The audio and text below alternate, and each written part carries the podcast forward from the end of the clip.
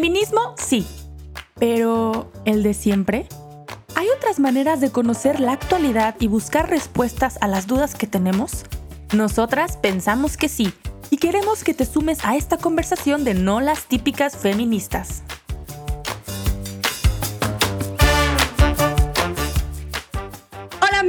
¿Cómo están? Un gustazo tenerlos por aquí en un capítulo más de No las típicas feministas.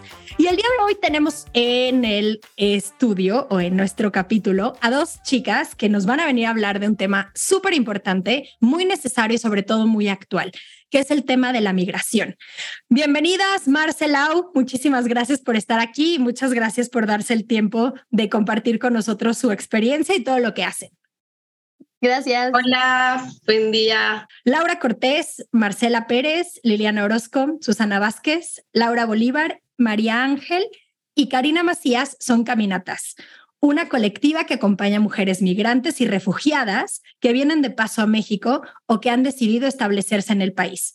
Lo hacen a través de proyectos de integración, la conformación de, de redes de apoyo y ofreciendo orientación laboral para que estas chicas consigan formalizar un empleo, emprender un propio negocio y todas ellas vienen de Colombia, Venezuela, Cuba y Sonora y están actualmente en Guadalajara.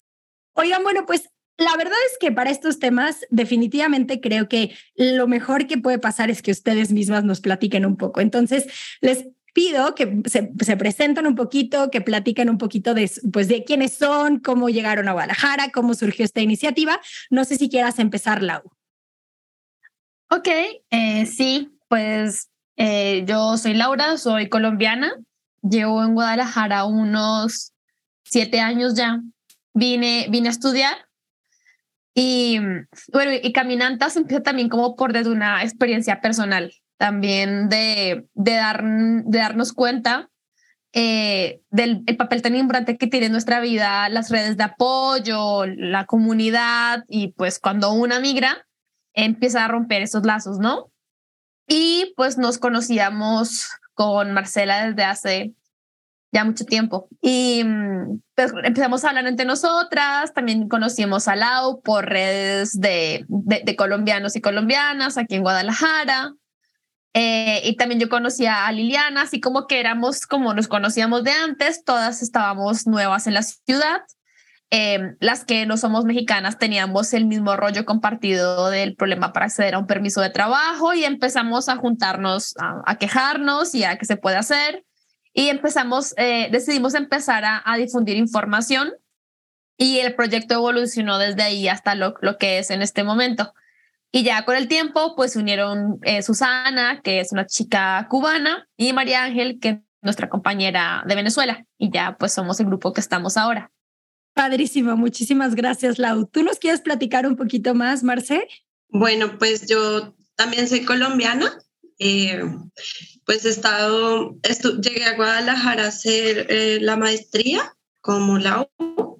Y, y, ahí en ese camino de la maestría también fui como involucrándome un poco con el tema migratorio, porque pues hice mi tesis sobre, sobre temas de masculinidades y migración y, pues está, he estado como trabajando eh, pues en este tema, ¿no? O sea, como que fue mi, mi, mi tema así como de tesis, pero también veía un poco, bueno, qué pasa también con las chicas, ¿no? O sea, desde como mi quehacer siempre había estado como muy en el trabajo con las chicas, entonces como que sí me faltaba esta patita y y cuando hablaba con la U, como que de esta parte del el, sentir en otro lugar, en otro país, en, en, otros espacios, como que pues veíamos también la necesidad de, pues, de armar como también estas redes de apoyo que pueden sostener como también ese proceso de, de migrar, ¿no?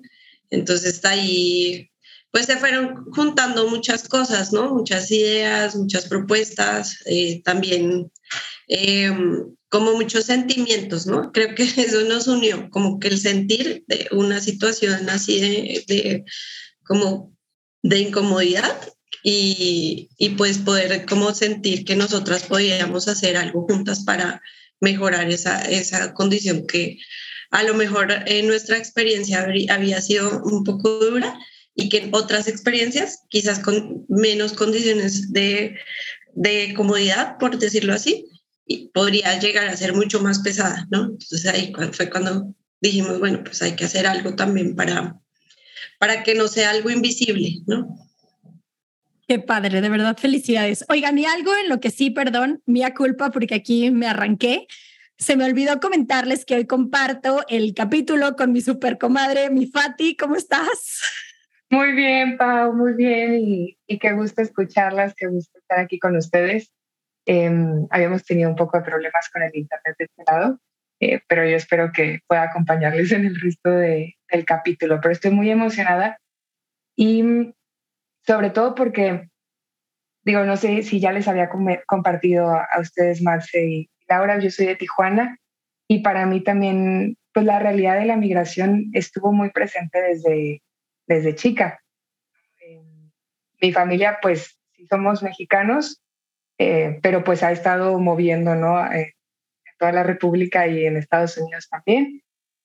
Eh, y estando en Tijuana, pues es como un tema, pues, muy de todos los días, pero que incluso, o sea, aunque está ahí todo el tiempo, muchas veces pasa también invisible, ¿no? O sea, como que nos acostumbramos a que está ahí la realidad. Y pues no sé, desde hace un tiempo también creo que Pau ya comentaba, ¿no? Pero como que traía yo también en el corazón, pues esta inquietud de decir, oye, pero la realidad de las mujeres, así es la realidad de la migración, ¿no? Eh, pero la realidad de las mujeres migrantes, pues creo que también supone retos eh, muy particulares, ¿no? Y, por eso también pues queríamos platicarlo con, ustedes hoy. Entonces estoy muy emocionada. Y algo que creo que vale muchísimo la pena también resaltar, eh, que creo que humildemente lo mencionaron por encimita, pero creo que las dos, por lo que pude ver en su semblanza, no nada más como decían, lo han vivido en carne propia y han trabajado por un proyecto que pueda abrazar a otras que lo estén haciendo, sino que también desde su estudio, como decías tú, Marce, o también desde otras labores, por ejemplo, veía que han participado también en algunos, en algunos programas educativos, por ejemplo, en Tapachula, que sabemos que es un foco también rojo importante de migración a nuestro país y que creo que un gran dolor que en mi corazón está presente es que cuando hablamos de migración, para los mexicanos, tristemente, que bueno, es el contexto desde el que a lo mejor vamos a hablar un poquito más, pero en el mundo suele pasar, es muy fácil voltear a la frontera norte y quejarte de todo lo que está pasando allá, pero es muy difícil voltear a la, a la frontera sur o simplemente al crucero que tienes en la esquina cuando alguien te está pidiendo apoyo, o simplemente a la realidad de una casa migrante cerca de tu casa en donde están pidiendo apoyo. Es muy fácil ver en los momentos en los que se está discriminando al mexicano, pero se nos olvida todas las discriminaciones que también nosotros hacemos.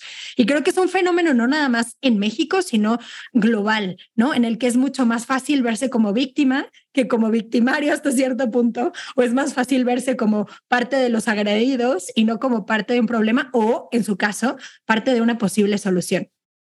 Y definitivamente espero que pues ustedes también nos compartan, sí, su punto de vista al respecto, pero sobre todo su experiencia, porque creo que con lo que ustedes están haciendo, pues es poner granitos de arena para ir construyendo una solución, ¿no? Entonces, bueno, no sé si quieren empezar un poquito con el tema de que creo que ayuda el qué es migración, cómo nos ayuda a entenderlo y como para quitarnos esas ideas como polarizadas, ¿no? De lo que es la realidad de la migración. O sea, la migración es como parte de la, de la historia de la humanidad, en parte, ¿no? Como que los humanos siempre hemos estado como moviéndonos de un lugar a otro para encontrar mm, lugares donde queramos asentarnos, ¿no? Así, de alguna manera se empezó la especie humana, ¿no?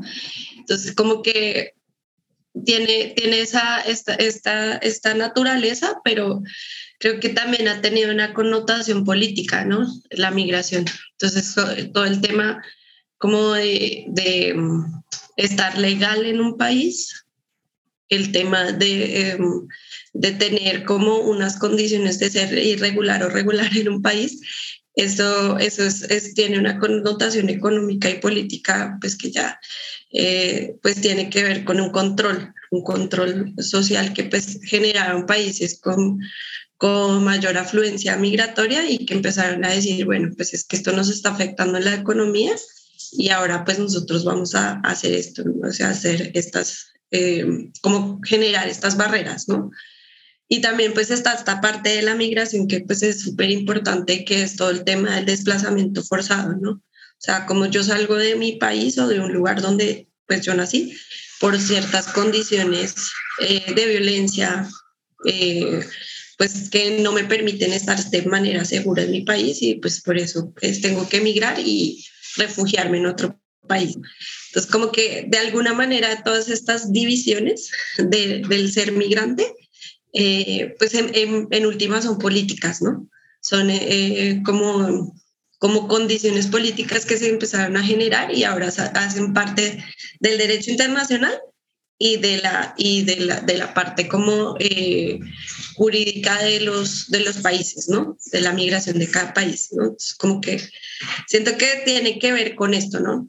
La movilidad es, es, es parte del ser humano, pero como lo vemos ahora y como estamos eh, trabajando los temas ahora, pues tiene, está relacionado con un control social, básicamente. No sé si quieras agregar algo, Lau como dice Mar, es un concepto muy amplio. O sea, la migración per se es cambiar tu lugar de residencia y ha sido también una estrategia adaptativa desde siempre, desde la prehistoria, pero se llena de contenido de acuerdo con, con el contexto, ¿no? E históricamente también siempre ha habido como cierto sentimiento de sospecha hasta las personas extranjeras, ¿no? no pero, pero en este contexto específico, del siglo XXI, pues también está muy vinculado con el tema de la globalización y de todas las políticas restrictivas de los países como Europa y Estados Unidos, que es pues, un contexto muy, muy específico, pero también incluso en ese contexto hay muchísimas variables, ¿no? A mí, a nosotros nos han preguntado muchas veces, ¿por qué migra la gente? Y es como, pues, no sé, ¿por, por qué la gente escucha músicas? Hay, hay muchas respuestas a eso, ¿no? Y también tenemos también esa idea de que la migración es, o es solamente un, una dimensión, una, una manera de hacerse, ¿no? Y eso también pues llega la, la variedad. Entonces hay personas que migran por necesidades económicas, hay gente que migra para estudiar, hay gente que migra porque su vida corre peligro, hay mucha gente que migra por, por afectos, por, para reunirse con su familia o para estar con una pareja o por motivos similares incluso entre ellas también se cruzan, ¿no? Porque también a veces tenemos, digamos, la idea, y eso también tiene mucho que ver con, con esta dimensión feminista y del género, de que, ay, pues solamente la gente privilegiada migra por amor, ¿no? O sea, hemos conocido mujeres refugiadas que migraron por amor, que, que les convenía en su contexto moverse, pero están aquí porque estaban buscando a alguien a quien querían. Entonces son dimensiones que se entrecruzan mucho, entonces como tú decías, en el, o sea, son, son tantas cosas y tantos contextos que en cada lugar vale la pena verlo como en, en, su contexto concreto, pero sí es importante mencionar pues que tiene muchas dimensiones de clase, de etnia, de género, por ejemplo. Incluso aquí en México es diferente la gente que emigra de Estados Unidos a la gente que emigra de otros países y hasta el INEGI lo tiene en cuenta a la hora de hacer censos, por ejemplo. Órale, y sí me llama muchísimo la atención ahorita esto que dices, Lau, porque creo que pasa en muchos aspectos de la vida, o sea, como que tenemos una idea como, no quiero decir, pero muchas veces como romantizado como, como única, ¿no? De, de cómo pueden ser las cosas, ¿no? O sea, de cómo se vive. Este, incluso hace poco tuvimos algunos episodios grabados sobre la maternidad y decimos, bueno, es que hay muchas formas de, de maternar, ¿no? Eh, y esto también, pues resuena mucho porque dices, hay muchas formas de ser migrantes, ¿no? Y, y justo estas condiciones que decías, Marce, también, o sea, puede ser regular, puede ser irregular, puede haber motivaciones como personas hay en el mundo, ¿no? O sea, de cada uno con su propio proyecto y situación particular.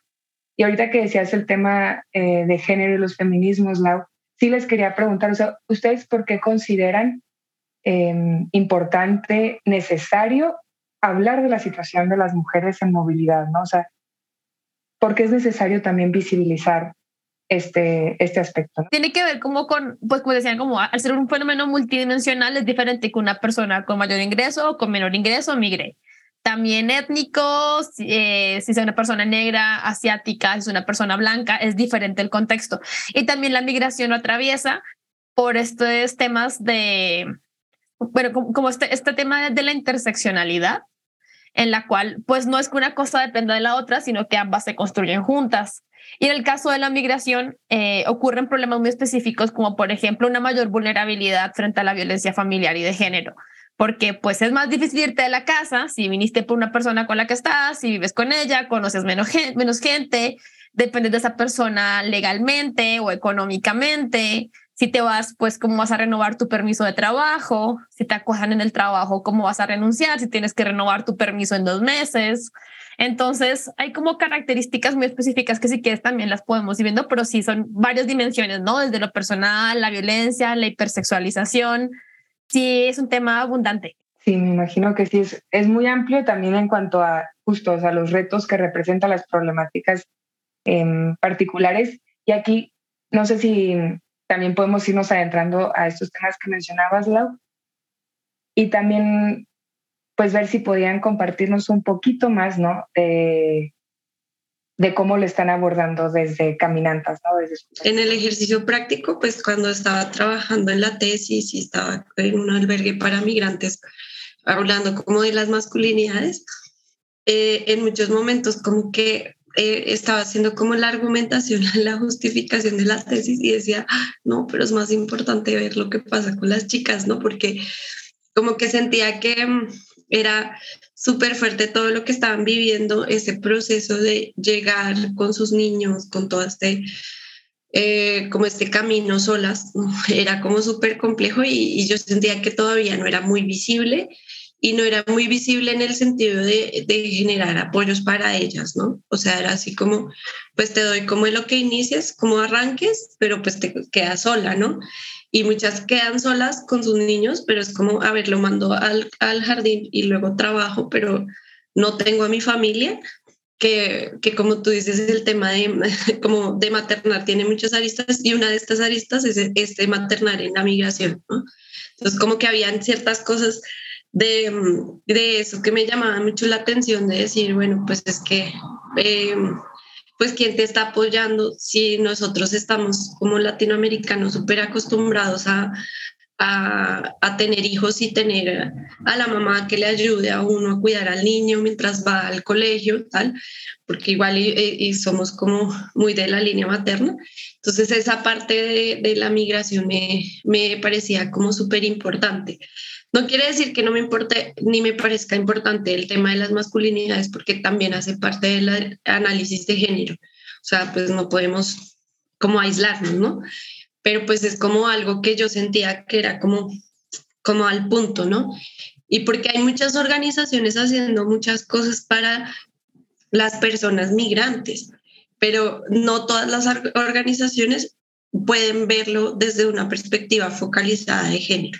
O sea, sí pueden tener una perspectiva de género que, que pueden aplicar en los albergues, que pueden aplicar en, en, en, algunos espacios, pero no todas lo pueden abordar así como, eh, como este, este, este enlace que podemos construir entre mujeres, estas redes que podemos construir entre mujeres y estos espacios que nos podemos dar entre nosotras para sentirnos más a gusto con el espacio a donde llegamos, ¿no? O sea, creo que, que nosotras, siento que eso fue como como el cambiocito, como, el, como que ha sido lo que, lo, que, lo que nos ha dado como un horizonte, ¿no?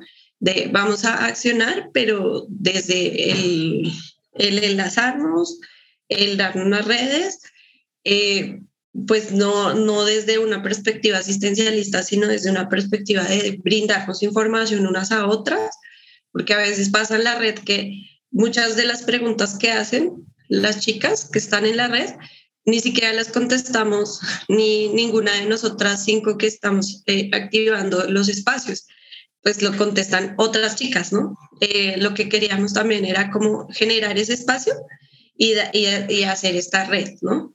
Y luego, pues a, través de esa red, pues también eh, empezamos a identificar muchas necesidades y esas necesidades, pues como que las traducimos en acompañamientos, en espacios donde también nosotras nos nos ponemos así en el lugar de, de apoyar a otras, ¿no?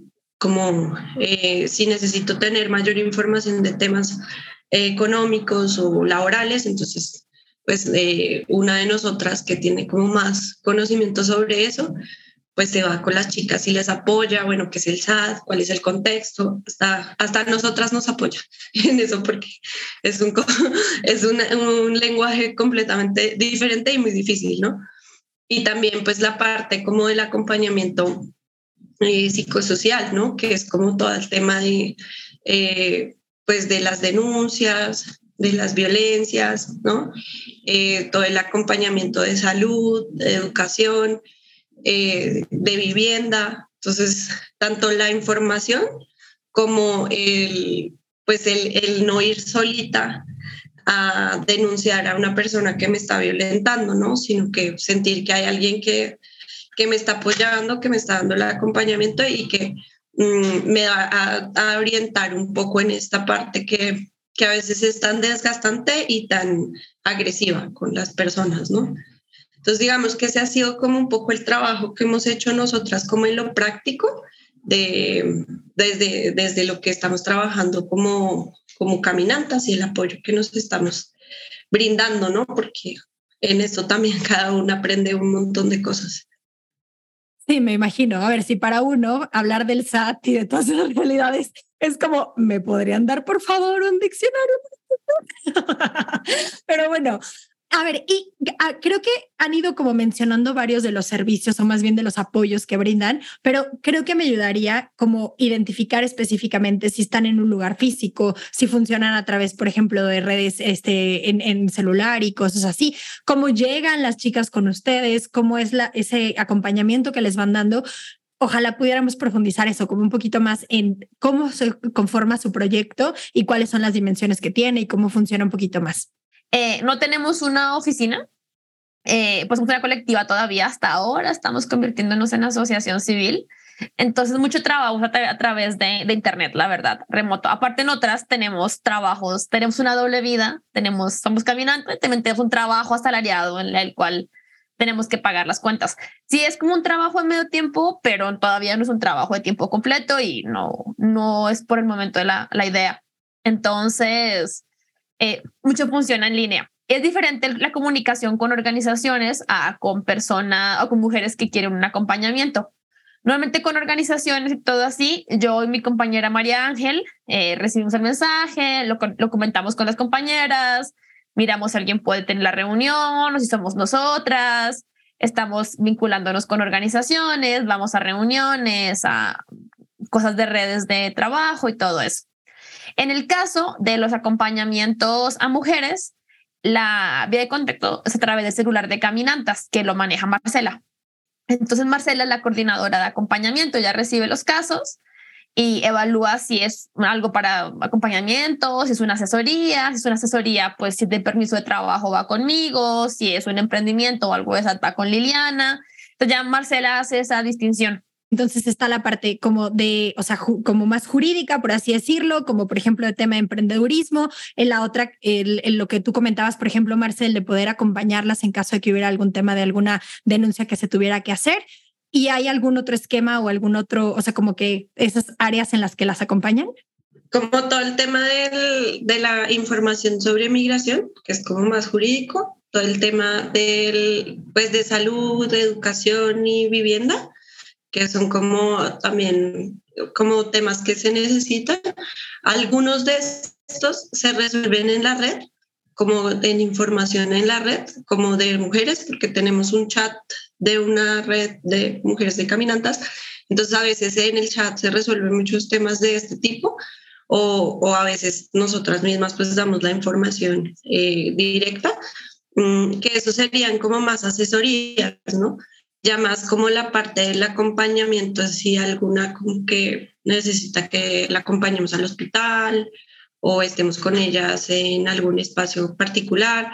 O, por ejemplo, hoy iba a ir con una chica a un espacio de acompañamiento psicológico, pero pues ella eh, se arrepintió y está bien, no importa. O sea, si ella es cuando ella se sienta a gusto de hacerlo, ¿no? y mañana voy a ir a poner una denuncia con otra chica. Entonces es como estos espacios que nosotras vamos como organizando para de acuerdo a las necesidades de ellas, ¿no? Como de las chicas. Muchas veces el fortalecimiento de la red ayuda a que no seamos solo nosotras las que estamos apoyando, sino que pues se vuelvan amigas entre las chicas que se conocen en la red y se apoyen un montón también. Y eso pues ha sido también muy chévere porque es como tejer un poco más eh, como colchones de apoyo, que eso ha sido como súper bonito, ¿no? O sea, que no, no solamente sea el acompañamiento, sino fortalecer esa parte de la red para que de alguna otra manera todo pues vaya caminando con o sin nosotras, ¿no? Es, es algo bien importante. Y creo que también eso es algo que pasa, o sea, es un factor muy importante, sobre todo en proyectos eh, comunitarios, por ejemplo, ese tema de las redes de apoyo, o sea, que dices, necesitamos que justo que los vínculos se hagan tan fuertes, que estemos o no estemos nosotros, como que pueda seguir avanzando, ¿no? Se pueda seguir construyendo. Eh, yo también vi ahí justo en su página de internet y en, la página de Facebook que tienen pues eso, el número de, de WhatsApp, es como súper accesible, está ahí todo el tiempo, muy visible, que tenían también lo de como una lista de recomendaciones o personas que dan apoyo psicológico, ¿no? que son como aliadas también en la red. Vi que hicieron también un, un manual, ¿no? este, entonces igual creo que puede salir ahorita un poquito más, pero sí están respondiendo desde diferentes como aristas y con diferentes proyectos. También creo que hacen, y si no ahorita me corrigen, pero también organizan talleres, ¿no? O sea, eh, las actividades para las mujeres que conforman la, la propia red. Tienen ahí, por ejemplo, o sea, reciben a mujeres de, de cualquier país, en cualquier situación de migración, este, de cualquier edad, o sea, niñas, adolescentes, eh, adultas. Normalmente, pues las que más nos comunicamos somos mujeres latinoamericanas, yo creo que por la cultura y el idioma, pero sí también están en contacto con la red también chicas de, de otros lugares, europeas o de Asia. Sí, sí es bastante variado. Eh, y el, pues todo porque la base del proyecto es ese tema que decía Marcela de la construcción de redes de apoyo. Sí, eh, ahora como que hablamos de, de, cuál es la problemática, pues sí hemos identificado mucho que a nivel transversal las redes de apoyo son, son algo muy necesario. Sea, cuando hablábamos de, de los problemas que, pues que específicamente una mujer migrante, decía como que ya lo, lo puede organizar más. Cuando hablamos, y todo tiene que ver con mucho con las redes de apoyo, el tema legal, de que pues dependes legalmente de una persona o de un empleador para estar en el país, o incluso para tener requisitos para acceder a ciertos, a ciertos servicios, ¿no? Por ejemplo, pues mi teléfono celular hasta este año está a mi nombre, porque hace tres años estaba a nombre de mi pareja, porque yo no podía sacarlo a mi nombre, porque no tenía historial crediticio y mi residencia no era permanente y ese tipo de cosas, ¿no? Entonces, cuando, pues, eh, cuando dependes tanto de una persona, como puede ser tu pareja o tu empleador, pues empiezan a tenerse como situaciones conflictivas, ¿no? Y también pues en lo económico accedes a los trabajos porque conoces gente, entonces si no conoces a nadie es más complicado entrar a un trabajo porque pues sinceramente la mayoría de trabajos entramos por porque nos recomiendan, no solamente por convocatorias. Eh, también, o sea, pues también el tema de la salud mental, por ejemplo, ¿no? También de sentir, muchas veces hemos coincidido todas, todos esos extractos socioeconómicos de países, escolaridad, lo que sea, del sentimiento de soledad, que es algo muy pesado. Y también ha sido como un elemento cohesionador muy fuerte en la red, ¿no? Como, como mitigar un poco ese sentimiento de soledad y que también incluso hablábamos en temas pues, de violencia de género, por ejemplo, que ya sabes a quién acudir. Si tienes que irte de la casa, puedes ubicar a alguien más y tienes a dónde irte. Si, si ubicas a la red de caminantas, pues ya sabes que, que hay una opción para poder pedir acompañamiento, ¿no? Que es el trabajo que viene haciendo Marcela pero también aparte pues de la red, también eso como que atraviesa todo nuestro trabajo, ¿no? Los acompañamientos, también eh, damos talleres en algunos espacios, hemos dado con FM4 y con ACNUR, eh, también de temas prácticos, por ejemplo, eh, qué hacer en caso de una, de una, de una situación de violencia de género porque pues uno no tiene ni idea ni de qué leyes soportan los derechos, ni cuál es el procedimiento, ni, ni, ni cómo funciona todo, ¿no? Entonces, puedes decir, tienes derecho a estas cosas, el procedimiento es este, en qué caso de que quieras accionar se puede hacer de esta manera. Entonces, sí ha sido como información útil, pues que uno, uno no sabe, ¿no? Incluso también en temas de derechos laborales, muchas hemos estado bien perdidas, hemos perdido liquidaciones, permisos, porque no sabemos qué nos corresponde. Entonces, este tejido social sí tiene mucho, mucho poder Ahora el tema está de acceso a derechos y está presente en todas las dimensiones. Oigan, de verdad que escucharlas me pone la piel chinita porque tal cual como que me viene al, al corazón, ¿no? Como esta realidad que comentabas en un principio, Marcela, de, de lo que implica para un latinoamericano su familia. Y qué fuerte pensar que tal cual ustedes están construyendo familia, ¿no? Están construyendo familia en estas redes de apoyo, en donde unas a otras se pueden acoger, que creo que también es algo como muy particular de, de la, o sea, como de, del corazón femenino, ¿no? Indirectamente, como que creo que las mujeres aparte de tener una realidad y unas necesidades y unas circunstancias como muy particulares, como que sí creo que esta empatía y esta conexión para generar este tipo de, redes, pues se los da a lo mejor de cierta forma más fácil. Y me encanta porque de verdad las escucho y digo, es que, wow, o sea, aquí están las grandes soluciones para los problemas migrantes. Como que creemos que sí, definitivamente es un tema político, sí, definitivamente tiene que ver también con leyes y con derechos y con cuestiones de gobierno, pero ¿cuánto se puede hacer también desde, desde abajo, ¿no? Desde, desde la realidad tú a tú, desde la realidad de voltear y decir, eres una igual que yo, yo ya pasé por ahí. O sea, no, y ojalá yo hubiera tenido alguien que, te, que me pudiera ayudar y por eso te ayudo, o porque yo tuve alguien que me ayudó, ahora te quiero brindar esto. Y de verdad, me encanta y me llena como muchísimo de ilusión porque creo que en este cerrarnos los ojos, muchas veces se nos olvida que estas pequeñas, que podrían parecer pequeñas acciones, son las que realmente marcan la diferencia porque son las que se dan mucho más en cercanía y, en, y en, pues sí, ¿no? O sea, te regresan el quién eres, una persona, y yo puedo aportar algo para que tú estés mejor, ¿no? Entonces, de verdad que las escucho y me da muchísima ilusión. Y quisiera como regresar un poquito a esta realidad que estaban mencionando las dos, de el por qué incluir esta realidad de, de, de la mirada desde, desde el feminismo o de este enfoque feminista en la realidad de migración. Pues mira, lo que pasa es que el, el enfoque de género yo siento que se ha obviado un poco en los estudios de migración pero también en el hacer, ¿no? O sea, no es lo mismo tener una necesidad de, mm, mm, de una casa con tres hijos y ser mujer soltera a venir solo con eh, mandando la remesa, ¿no?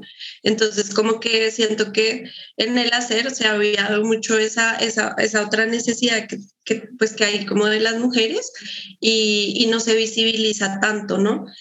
A lo mejor no se visibiliza tanto, pero como que se ha ido avanzando en eso, ¿no? O sea, no es que no se haga, sino que se va avanzando en eso, en irlo como transversalizando, en irlo volviendo como tema de, de, la mesa, por ejemplo, en los albergues, es que yo, trabajé como en, albergues de, de, migrantes, a veces pasa que mm, como que no se, no se tiene en cuenta que que las mujeres tienen necesidades diferentes, ¿no? Como no, no más como de menstruar, o sea, no, no tenían como un, banco de, como de, de, toallas higiénicas, no había eh, como unos, había chicas que no tenían ni calzones, ¿no? Entonces, como este tipo de necesidades eh, son como medio, como que podrían parecer obvias, pero no son, no son tan obvias, ¿no? Que habla mucho la, como de la migración por afectos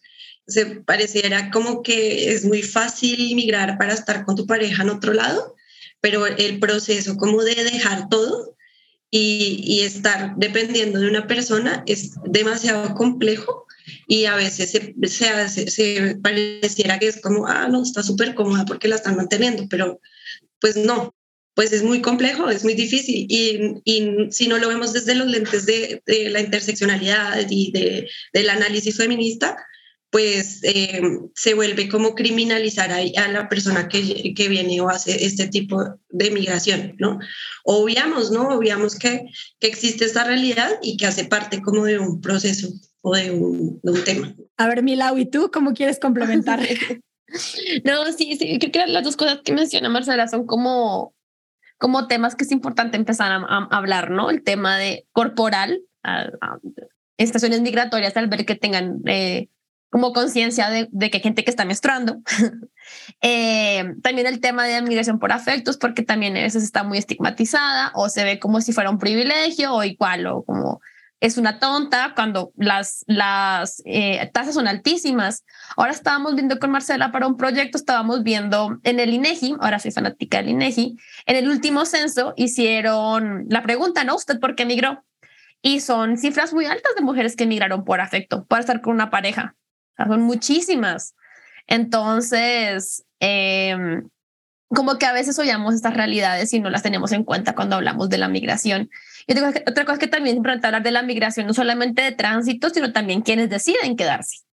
Y en ese caso también ocurren cosas muy, muy marcadas por la dimensión de género en la integración, como lo que les mencionaba, ¿no? Esta dependencia, no solamente social, que también es muy fuerte, de que no conoces a nadie más que sea tu pareja, no, no sabes hacer qué más, con, con quién más hablar, y o también la legal, de que no te puedes separar porque tu residencia, eh, o porque tienen que hacer los trámites por ti, porque tú no tienes la representación legal aquí en México. Pero incluso también en, esta parte de este tema también tiene mucho que ver la xenofobia. Y una cosa que nosotras hemos identificado un montón es también como estos estereotipos de género eh, marcados por la hipersexualización y por la migración de ambos lados, ¿no? Y tiene que ver como con esta exotización de la mujer migrante y de que hay un patrón, yo tengo en mi carpeta guardada de pantallazos, llevo varios de, de hombres que buscan mujeres migrantes, como aprovechándose de esa vulnerabilidad y, ay, yo me caso contigo, te saco papeles o a veces hasta ofrecen dinero a cambio de sexo en redes sociales sin ningún tipo de vergüenza.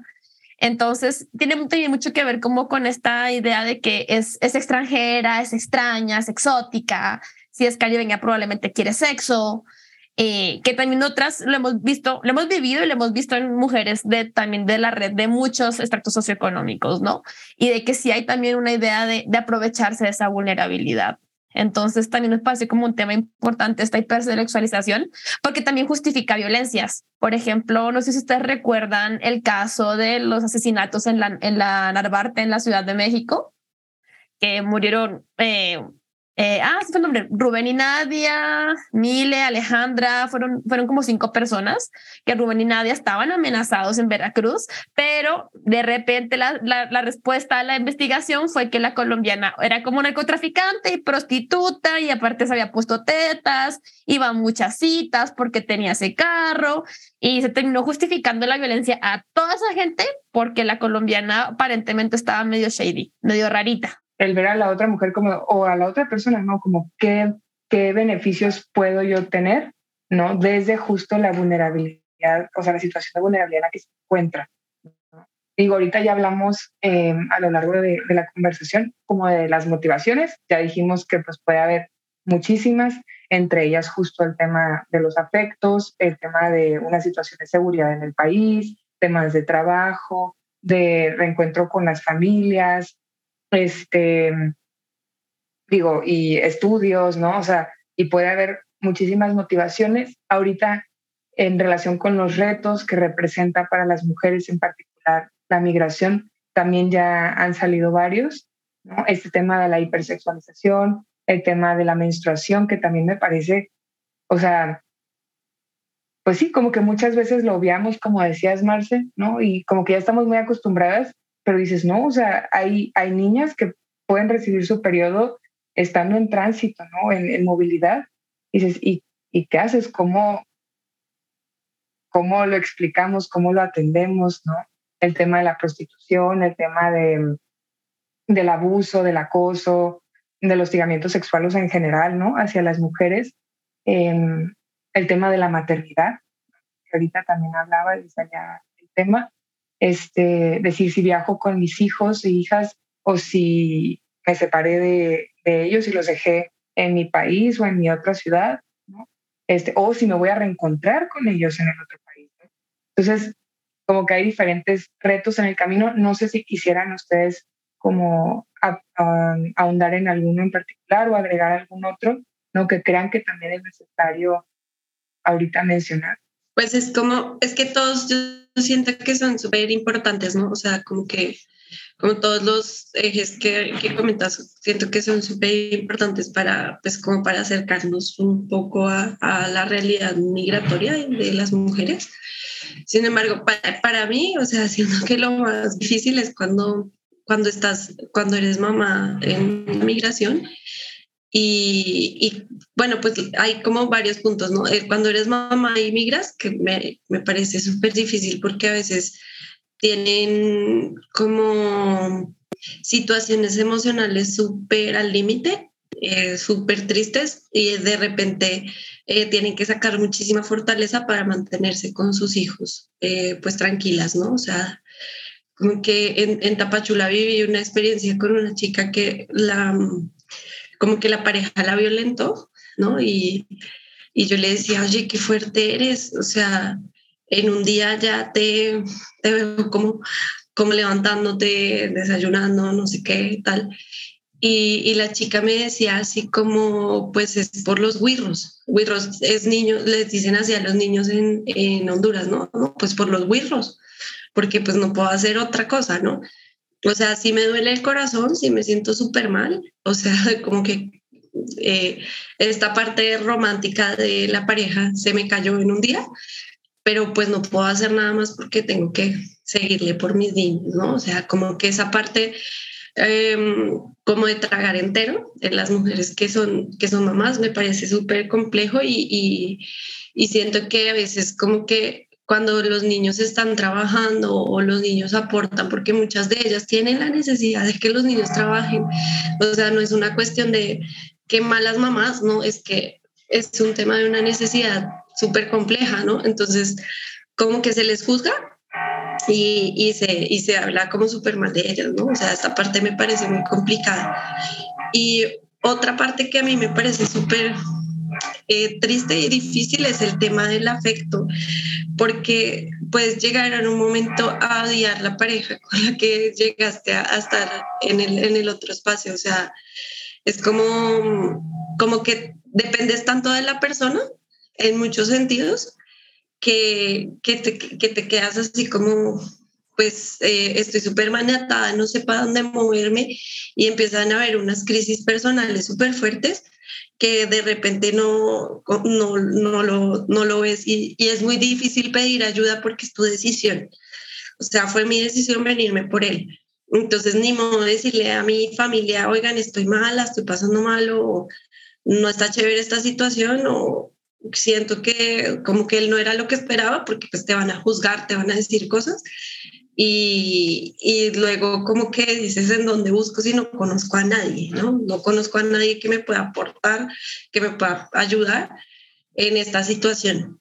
Y pues por último, yo siento que toda la parte de las, de las mujeres que, que transitan, ¿no? O sea, que están en el, en el trayecto, que viven en el trayecto y eh, es súper difícil, el camino es muy violento, muchas vienen con niños y que se suban al tren, o sea, que estén embarazadas en el tren con otro bebecito al lado, es, es un tema bastante complejo porque además también eh, como este, este patriarcado eh, vulnera mucho los, los derechos de las mujeres y ellas están expuestas a, a canjear eh, su, su, seguridad con sexo, a, vivir este, este tipo de, de, situaciones que pues a mí me parecen muy complejas, muy grandes y que mm, de alguna otra manera pues están haciendo muchos esfuerzos para que sea transversal a, los espacios de acogida,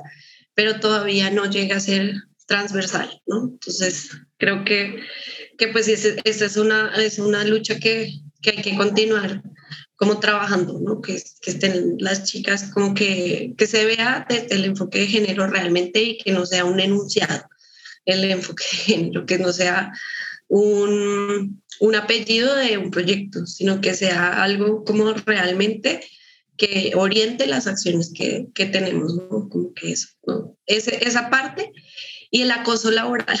el acoso laboral es algo muy importante porque te ves en situaciones que no sabes cómo responderle al jefe o a los que te están acosando porque tienes una necesidad, ¿no? Es un, un tema horrible porque no, no sabes cómo responder. O sea, un día se me acercaba una chica y me decía, es que necesito hablar con alguien que no sea mexicano. Y yo, pero ¿por qué? No, es que no sé si esto es normal. No sé si es normal que este tipo quiera estar conmigo y que pasen estas cosas y que me acosen y tal. Y yo le dije, no, efectivamente no es normal. Y un mexicano o no mexicano te va a decir lo mismo. Entonces, tranquila, menos mal viniste y nos, nos preguntaste porque no podemos normalizar el acoso, ¿no? Pero en ciertas circunstancias pasa, ¿no? Entonces, pues eso es, que creo que todas son importantes, pero y ninguna una más que otra, sino que creo que todas son súper importantes de, reflejarlas y de visibilizarlas pero como en diferentes eh, espacios y, dar las herramientas para que eso eh, pues no sea tan terrible, ¿no? Por eso hicimos el manual de, de la obtención de empleo y de los derechos laborales, porque pues muchas preguntan, ¿cómo puedo denunciar que mi jefe me está acosando? Y si el, el manual no está con enfoque de género y hablamos de que hay unas leyes que protegen a las mujeres y el acoso laboral, pues obviamente ellas tampoco van a tener la opción de acceder a eso. ¿no? Ese es como, como un tema, ¿no? Definitivamente. Y la verdad, creo que un elemento que quiero como rescatar de todo lo que han estado diciendo es dejar a un lado los prejuicios y las etiquetas y como la idea que tenemos de lo que implica, la, o sea, migrar para toparte con la realidad de cada persona, ¿no? O sea, por ejemplo, ahora que hablaban específicamente de la migración por, o sea, por afectos o de las realidades, de muchas realidades que han ido comentando hoy, ¿no? Cómo muchas veces podemos o sea, quedarnos en el prejuicio, en la etiqueta, en lo que creíamos, en, y, dejar de ver a la persona, dejar de ver la realidad y, terminamos tristemente en ideologías que nos cierran a encontrar caminos de solución, ¿no? Y creo que eso es uno de los grandes errores de nuestra época, que nos quedamos en las ideas, nos quedamos en, en la etiqueta, nos quedamos en, en, pues sí, en los prejuicios, sin toparnos con la realidad concreta de la persona en particular. Y pues es muy fácil juzgar, pero ya a la hora de los trancazos, si tú fueras el que está ahí, ¿cuánto cambiaría la circunstancia, no? Oigan, bueno, a ver, para ir cerrando, quisiera preguntarles, digo, yo sé que definitivamente ha de ser bien duro y la verdad las admiro porque, o sea, no ha de ser fácil toparse con todas estas realidades, pero además de todas estas cosas que seguramente les toca vivir muchas cosas difíciles, quisiera que me compartieran, si se pudiera, qué es lo más gratificante para ustedes de estar en este proyecto. Si quieres, empezamos con Lau y luego con Marce. A ver, cada una compártanos. Eh, sí, pues aquí se va a preguntar, ¿qué es lo más gratificante de estar en México? Pero ambas tienen que ver. Eh, una cosa que, que ahorita mencionaba Marce, que, que me hacía pensar de, que cuando alguien le dice, si quiero hablar haces con alguien que no sea mexicano, es eh, como que sí se, eso es muy difícil de la integración porque una se enoja y a la gente no le gusta que se como que critiquen su lugar de origen y se han, hemos tenido muchos conflictos tanto nosotras como no sé como los hemos visto entre personas que pues que a los mexicanos no les gusta uno les diga no estoy bien porque pues es entendible, pero una también se, se, se va enojando y tiene resentimiento, ¿no? Entonces creo que lo más bonito que me ha dado para mí este proyecto es como darme una idea de, de qué es la integración, ¿no? Siento que también yo le comentaba a Marcela que yo sentía que antes estaba muy enojada todo el tiempo y no era una persona tan agradable como intento hacerlo ahora porque me sentía muy enojada, porque no podía trabajar, no conocía gente, eh, todo una vez al año estaba pensando cómo me voy a quedar aquí, cómo voy a pagar lo de migración y estaba muy enojada con, bueno, también con la gente en México y también empecé a llenarme también mucho de pues hasta de estereotipos yo misma, ¿no? Y me decía cosas, es que aquí son más machistas. Pues no, en Bogotá también he conocido hombres muy machistas, pero yo estaba acostumbrada a ellos. Entonces se me hacían menos. Entonces a mí este proyecto me, me ha servido como tejer mi red de apoyo con, con mis compañeras, con otras mujeres de la red me ha aliviado mucho este proceso de, de, aprender a integrarme y tener menos rabia e incluso también interactuar mejor con las personas mexicanas. Como que hay veces gente que me pregunta, ¿y no es aislarse más organización entre ustedes? No, compartimos una experiencia compartida, que saber migrar y tener ciertas cosas, pero sentirnos en, en comunidad nos da más facilidad para integrarnos en, en México, ¿no? Saber que como esto de que mi barrio me respalda, no es que nos estamos aislando entre nosotras, sino que nos estamos fortaleciendo entre nosotras y así es más fácil y es menos eh, irritante y doloroso aprender a estar acá, ¿no? Entonces yo siento que yo he estado menos irritada con el mundo y con México y con todo desde que empezamos a organizarnos entre nosotras. Y sí siento que también eh, ha sido evidente en la manera como me relaciono con las personas. ¿Y para ti, Marce? Bueno, pues eh, es que han sido muchas cosas, ¿no? O sea, yo siento que yo vine a México buscando como un cambio, un giro en mi, como en mi rubro de trabajo como psicóloga. O sea, realmente yo quería trabajar con víctimas en Colombia porque me da sentido, es mi territorio. Pero, pero cuando llegué acá y, y empecé a trabajar como todo el tema migratorio, eh, pues me, me, dio como, como un cambio, ¿no? Un cambio de, de, de, todo, de perspectiva, ampliar muchísimo el horizonte, ver que como que somos muchas personas de muchos territorios que podemos tener muchos conflictos. Y, y pues a mí Caminantas me da como un sentido de estar en México y de lo que hago como, como profesional y como persona, ¿no? O sea, es como como un proyecto bien bonito que nació de una inquietud nuestra y que ha sido que lo hemos ido alimentando. Y, mm, y que no está como en la en el tema de dar cuentas a una ONG o a un a, a, un empleador, sino algo que también lo estamos haciendo desde como lo que sentimos y lo que vivimos nosotras y también lo que vemos que sienten y viven otras mujeres y, y en la medida en que podemos ser útiles para otras, eh, que también nos dan, nos retroalimentan y nos dan como un piso en este lugar, ¿no? Porque pues yo aquí he aprendido muchísimo, o sea, mi, mi carrera era otra, que sigo haciendo esa carrera porque sigo en la educación, que también me encanta y me encanta la formación ciudadana y me encanta trabajar estos temas con los chicos, pero también esta patita de la migración es como otro universo, ¿no? Te abre como mucho el sentido y dices como, ah, qué chévere poder aportar algo que eh, todos vivimos de alguna manera y, y, que queremos como que esto mejore, ¿no? Que mejore las condiciones de otras personas. Y para mí es súper gratificante ver algunas chicas que he acompañado, que, que acompañé hace un año, que y decir, oye, ya después de todo el trauma que me generó, de todo, después de todo lo que viví, ahora sí quiero tener novio, ahora sí quiero eh, conocer más gente, ahora tengo muchas ganas de salir. O sea, eso yo siento que es súper gratificante porque dices tú, pues lo único que hice fue estar ahí para ella, escucharla, eh, como resonar con ella en, en esos momentos que, que estaba pasándola mal y de verdad ahora lo está pasando mucho mejor y está en unas mejores condiciones y eso yo digo, ay, qué bonito. La verdad se siente bien bonito cuando, cuando llegas a ese punto, ¿no? Que dices como, qué chévere, ¿no? Y también reconocerla y decirle a ella, bueno, un día me decía esta chica, es que, es que fue que gracias a ti que yo me, eh, me estabilicé y yo, no, a ver, yo solo te escuché, fue gracias a ti, gracias a toda la capacidad que tú tienes para, para mejorar todo, todo en todas tus condiciones. O sea, e, e, eres una luchadora y, y qué chévere encontrarte en el camino también. Mira todo lo que hemos aprendido juntas, ¿no? Eso es, eso es muy bonito, es súper chévere, muy bonito.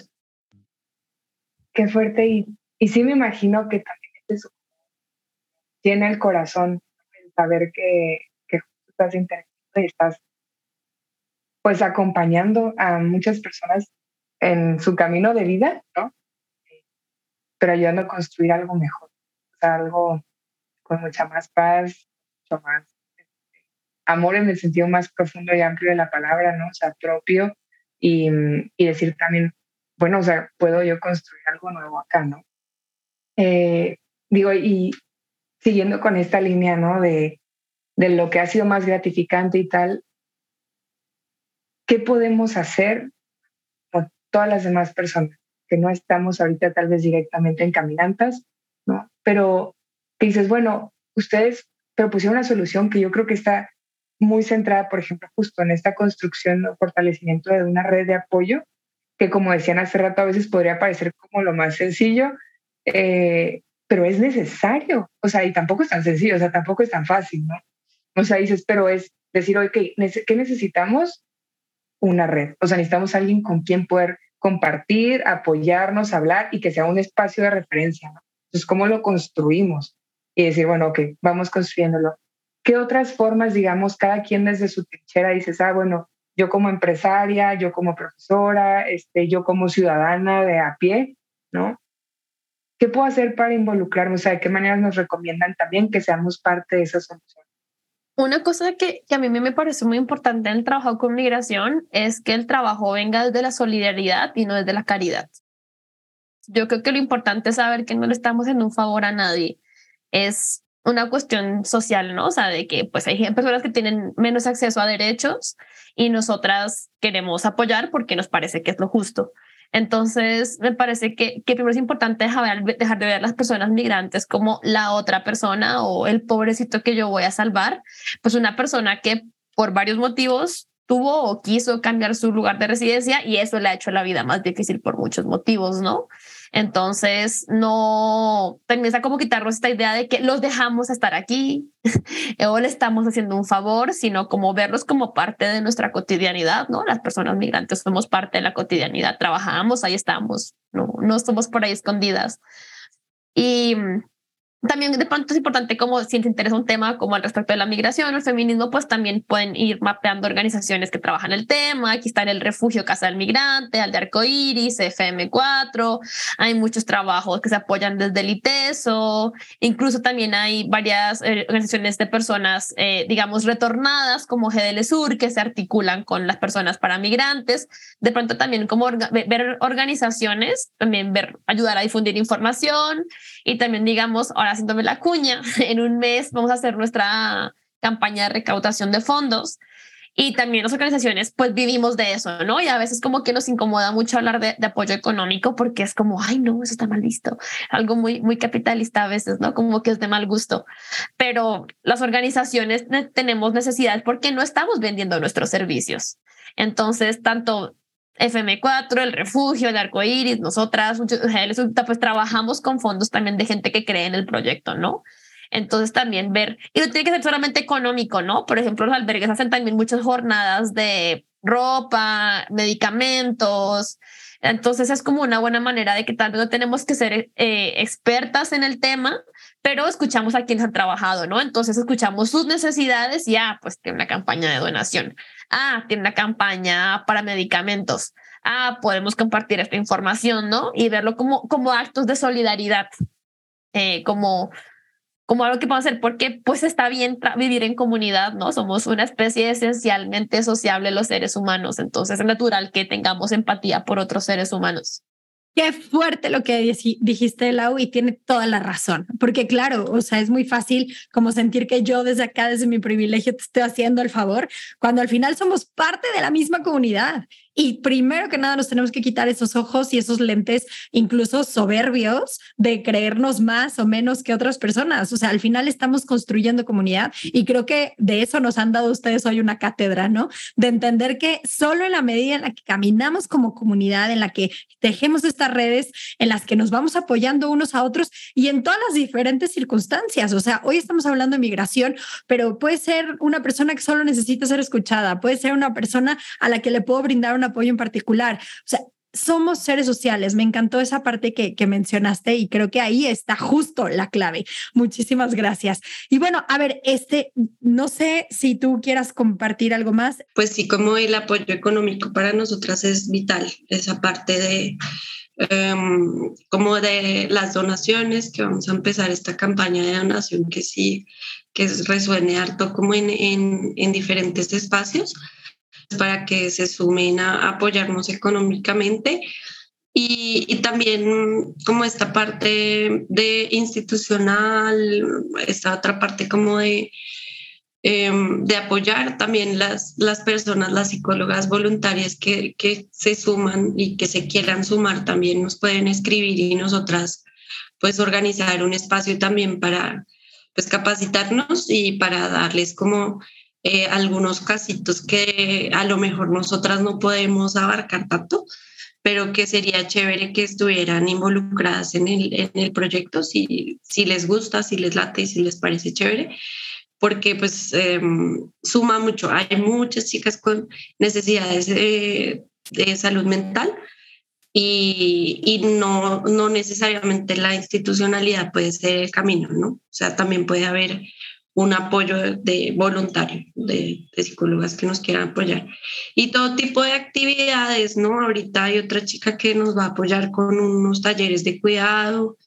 Eh, y eso pues está súper chévere con espacios, ¿no? Donde podamos eh, estar como nosotras y, y hacer talleres, eso, los espacios son bien importantes. Y, mm, y una manera también de apoyar es eh, empleando personas migrantes. o sea, que no tengamos miedo a, pues que nos olvidemos de los nacionalismos, por un lado, y por otro lado que, que pues también nos demos la oportunidad de conocer eh, otro tipo de trabajo y, y que no es malinchismo decirle a otras personas, darle la oportunidad a un migrante, ¿no? O sea, que es parte como de, la, de enriquecer el, el, los espacios laborales. Y, y, eso, eso pues nosotras lo, lo vemos porque pues las empresas se cierran un poquito por el trámite burocrático. O sea, a mí misma me han dicho, ay, no, gracias, muy chévere tú, pero, pero no tengo el permiso de empleador. Entonces, aparte, y, y, a veces a los refugiados les dicen que no tienen oportunidad y, y ya son como mexicanos. Entonces, también eh, darnos como la oportunidad de conocer todo este mundo para poder eh, aportar, ¿no? y no dar malos empleos. Eso sí, como que eso no está chévere. No es como vamos a, contratar mano de obra barata, sino vamos a, a, contratar personas que tienen los mismos derechos que todas las personas. Obviamente sabemos que hay condiciones estructurales en México y en Latinoamérica que nos orillan a, eso, a los malos empleos, pero ojalá que no sea el caso de todas las personas migrantes que, que, quieren, que se quieren emplear, ¿no? Eso, eso digo yo. Definitivamente. Y de hecho, creo que ahí también, bueno, para si hay alguien por ahí que nos está escuchando y que puede y tiene la capacidad de poder emplearlos, seguramente también se puede acercar a ustedes para que le puedan apoyar en el, en el proceso, como tú nos estabas compartiendo este, por aquí también, este, Lau, que se puede hacer el trámite en el Instituto Nacional de Migración. Y pues bueno, qué padre que también ustedes puedan apoyar a esas empresas o a esas personas que pueden emplear a alguien para que vean que no es tan complicado y para que ahí también haya como esta unión, ¿no? Y quisiera pedirles si nos pudieran compartir para todos los que nos están escuchando, aunque lo vamos a pegar también en la descripción, pero ¿dónde podemos encontrarlas? Si hay alguien que esté escuchando esto que quisiera apoyar de alguna manera, que sepan sí que están pues en específico en, en Guadalajara, pero que también hay muchas chicas de muchos otros lugares que se puede seguir aumentando y, y creciendo esta red, ¿no? Entonces, ¿cómo, lo ¿cómo las podemos encontrar y cómo podemos también pues sí dar con este, pues con este vínculo, ¿no? Para seguir generando apoyos. Okay, pues nuestra página web es caminantas.org, no hay pierde. y también todas nuestras redes sociales, las que está, tenemos y las que estamos aprendiendo, o sea, Instagram, Facebook, Twitter. También tenemos un TikTok que estamos aprendiendo a utilizar. Todo es arroba caminantasred. Todo es el mismo, caminantasred. Súper, muchísimas gracias, Lau, porque también estos canales justo pues hacen mucho más accesible toda la información. Entonces, pues nada, ahí los dejamos nosotros en la descripción. Y ya por último, si quisieran que la gente que nos está escuchando se quedara con una idea poderosa de todo lo que dijimos y platicamos hoy, este, ¿cuál sería? Pues yo creo como reconocer la, el, como lo duro que puede ser migrante eh, siendo mujeres, o sea, como reconocer esta parte pero también reconocer la capacidad que tenemos de adaptarnos y de, generar espacios de apropiación, de apropiación cultural, de apropiación eh, de, de, todo, y, y cómo pues también podemos tejernos un montón con otras. Esa, esa parte creo que bueno, dije como tres ideas poderosas, pero pues para mí es lo más importante es tejernos, ¿no? Esa, esa, esa red de apoyo que, que es muy importante, muy importante cuando migramos. Muchas gracias, Marce. Lau. Sí, yo, yo creo que voy como por el lado de Marce también este tema de las redes. Yo creo que la solidaridad, entendiendo a los demás seres humanos como personas iguales a mí, con los mismos derechos, es, es importante. Es importante que, que la ejerzamos también con las personas migrantes, ¿no? De que también es importante reconocer que las personas migrantes tenemos derecho a estar aquí y estamos eh, siendo parte de la sociedad mexicana. Y llegamos con cosas que también estamos aportando y no estamos viniendo a quedarnos con nada.